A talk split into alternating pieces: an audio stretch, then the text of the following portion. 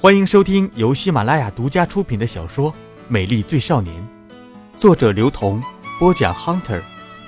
如果你喜欢我的故事，请点赞和转发，还可以关注新浪微博 OV Hunter VO。感谢您的支持。下面开始我们今天的故事。第六集。军训后的第二天，老九醒来就一个人叨叨：“怎么觉得脑袋那么疼？”没有人理他，他的威信基本上已经在孙子争论中成了历史。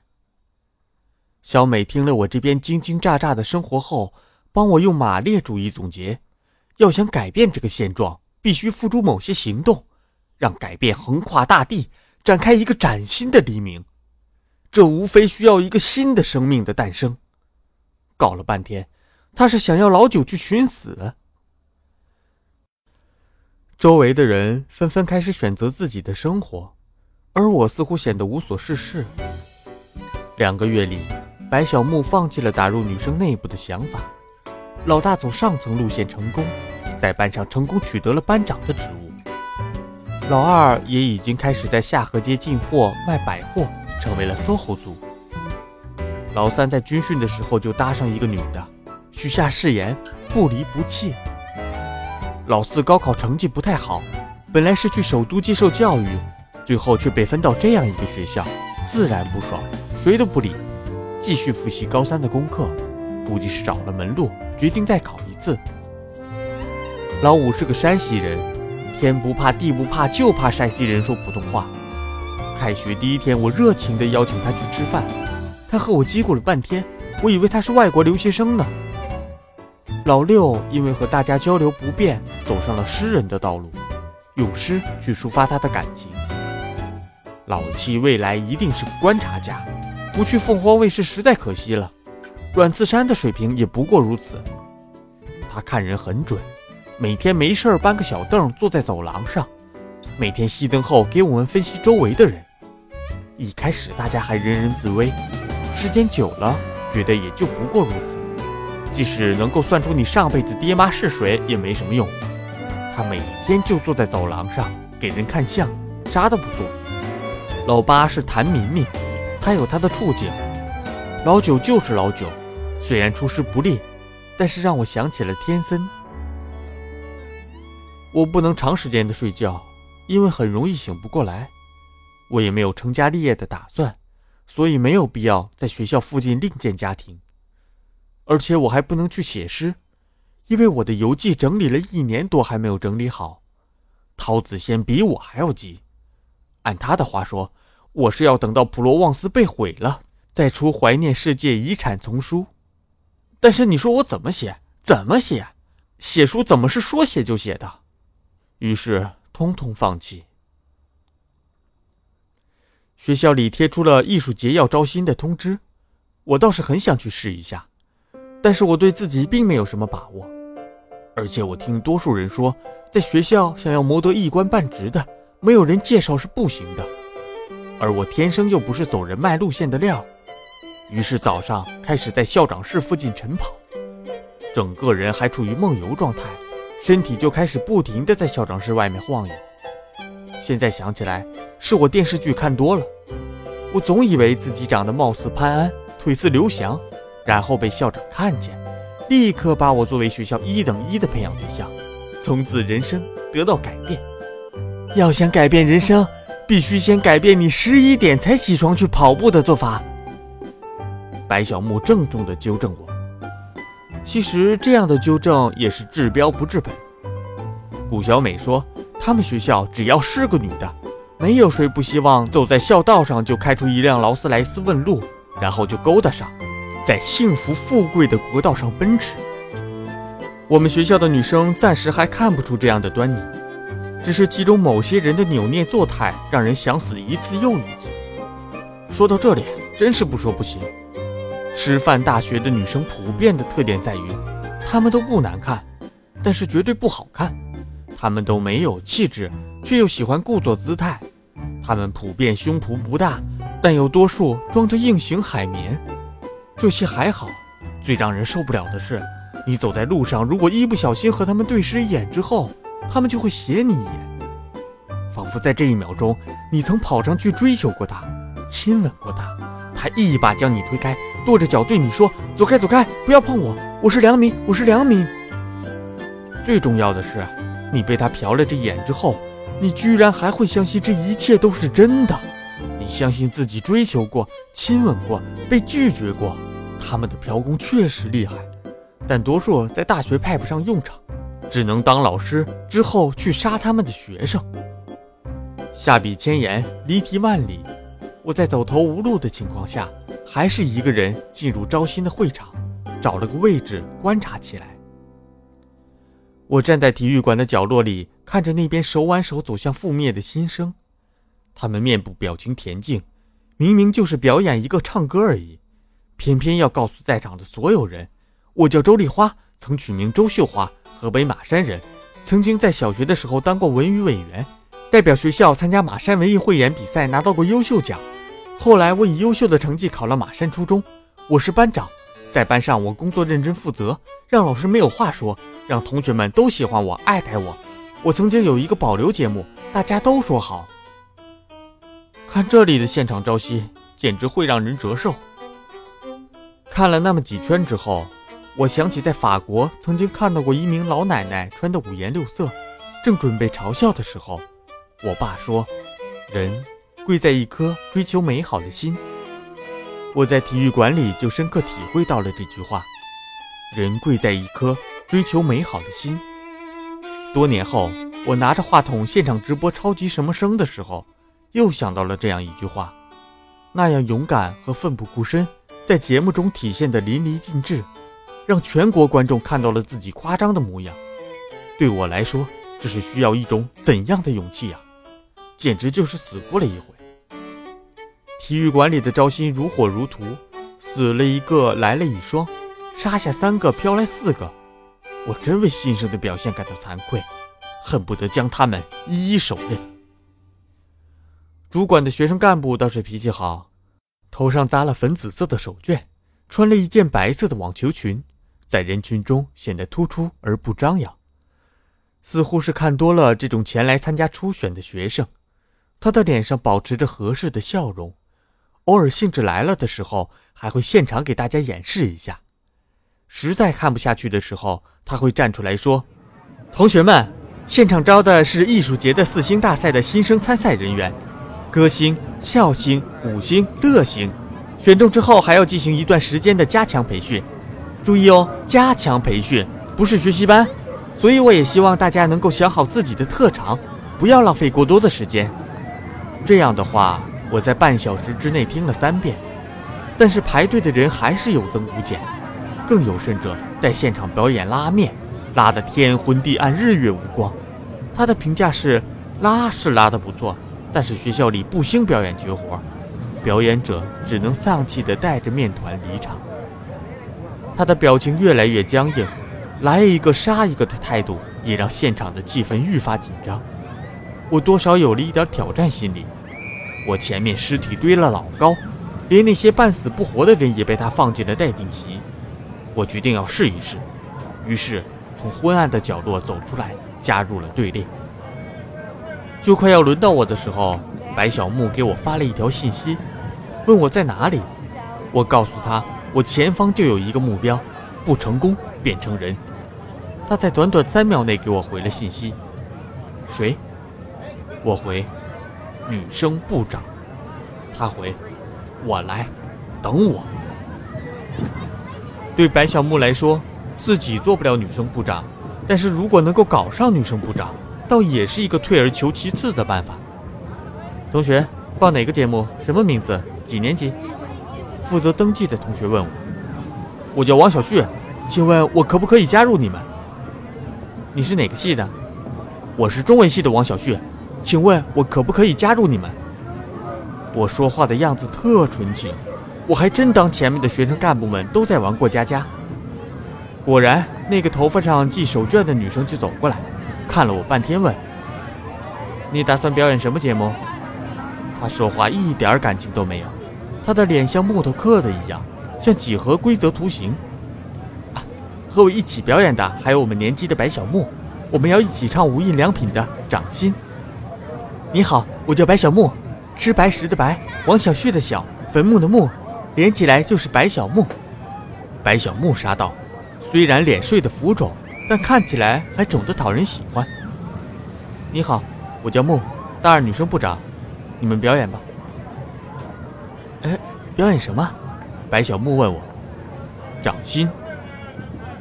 我和白小木两个人从头到尾都是合声，没有单唱的部分，自己都觉得有点尴尬。木果然问了：“你们觉得什么是二声部？”呃，就是大合唱。木的脸上流下了一滴汗，说：“好吧，你们通过。”我和白小木开心地朝歌星的报名点走去，木又叫住了我们：“哎，那个，你们是孝星组。”其实我和白小木并不在乎结果怎样，因为在这个过程里，他认识了木，而我成功的完成了自己给自己下达的任务，真是一件快乐的事情。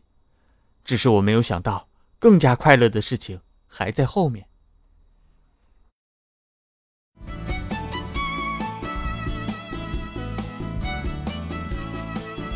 您正在收听的是由喜马拉雅独家出品的小说《美丽最少年》。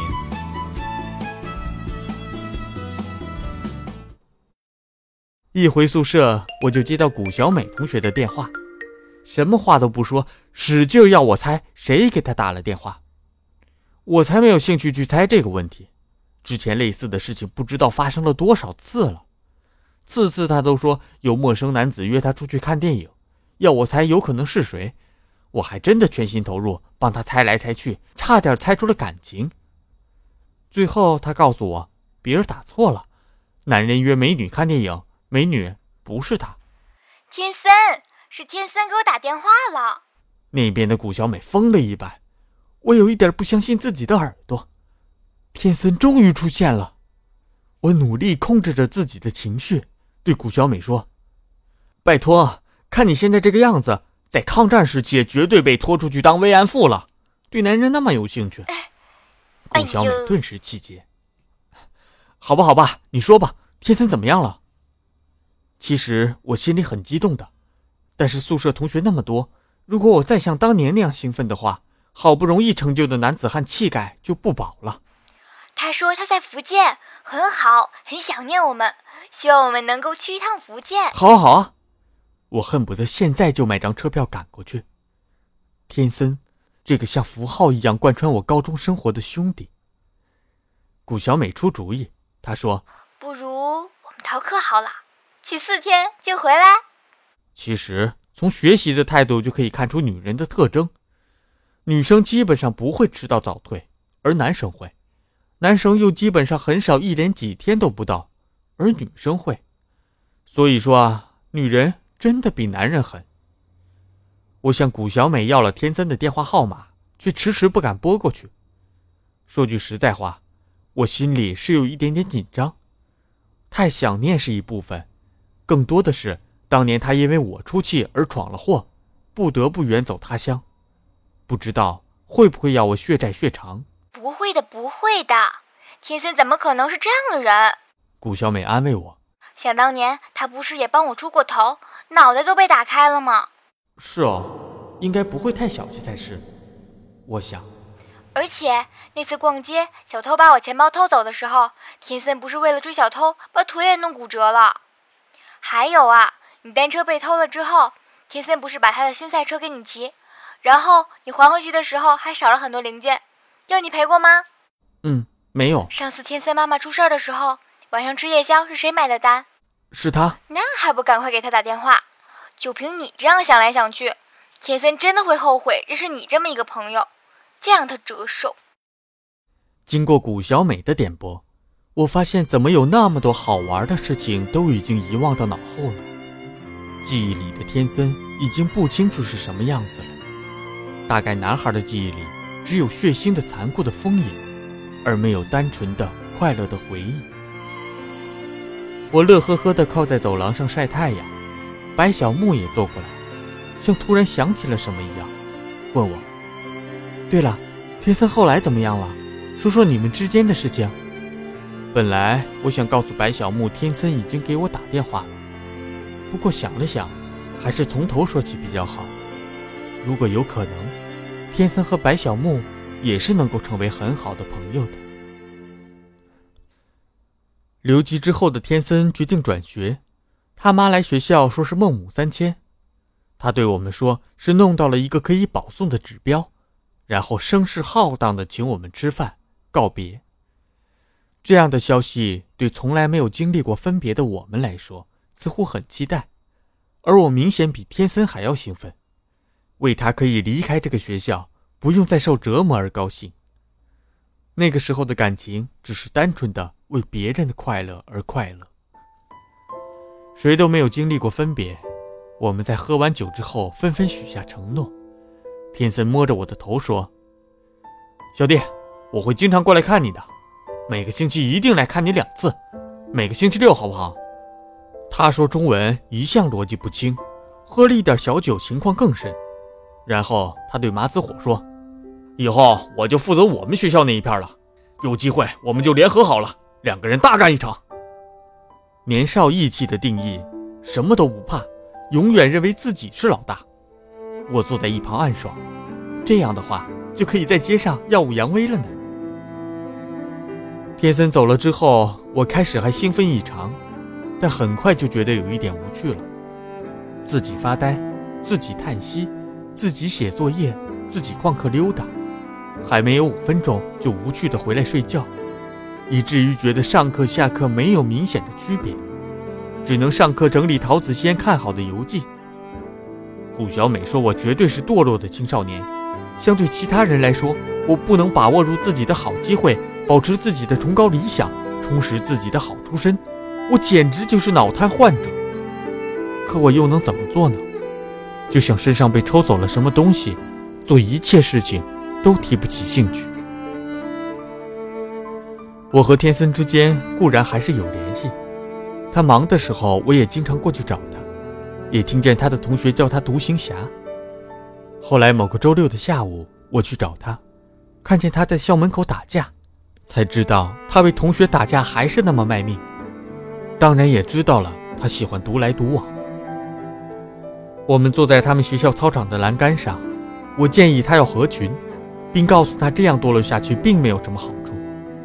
他回答：“那些人比他还要堕落。”于是我突然明白，似乎再也没有人能陪他一块旷课、一块电动、一块作业、一块烧火，或者在雨天共骑一辆自行车，穿越整个城市的心脏，而不知疲惫。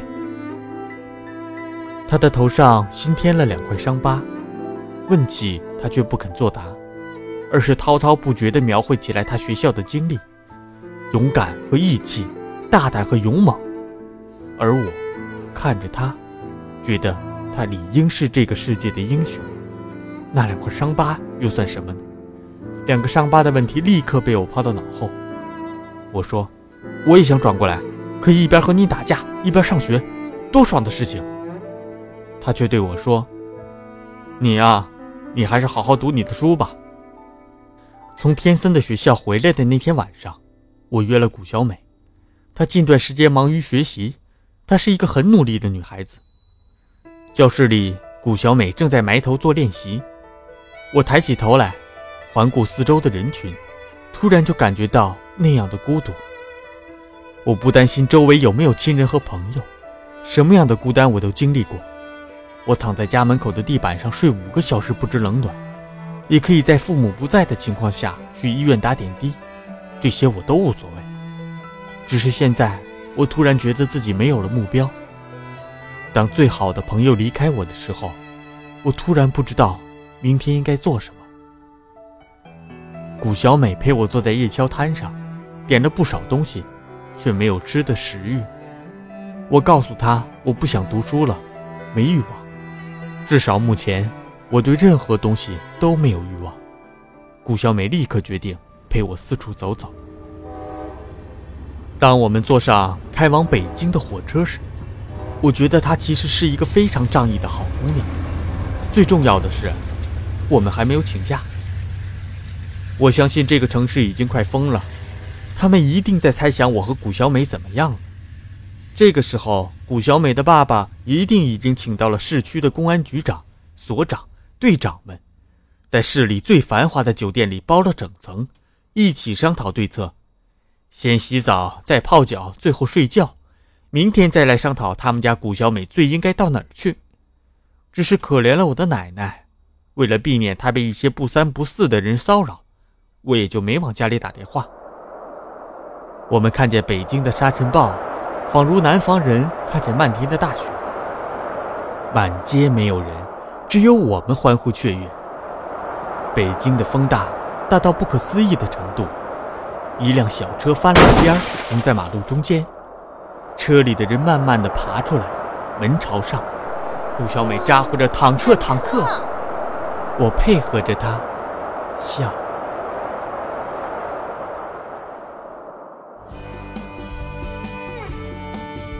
您刚刚收听到的是喜马拉雅独家出品的小说《美丽最少年》，作者刘同，播讲 Hunter，由水木双清授权。更多精彩有声书尽在喜马拉雅。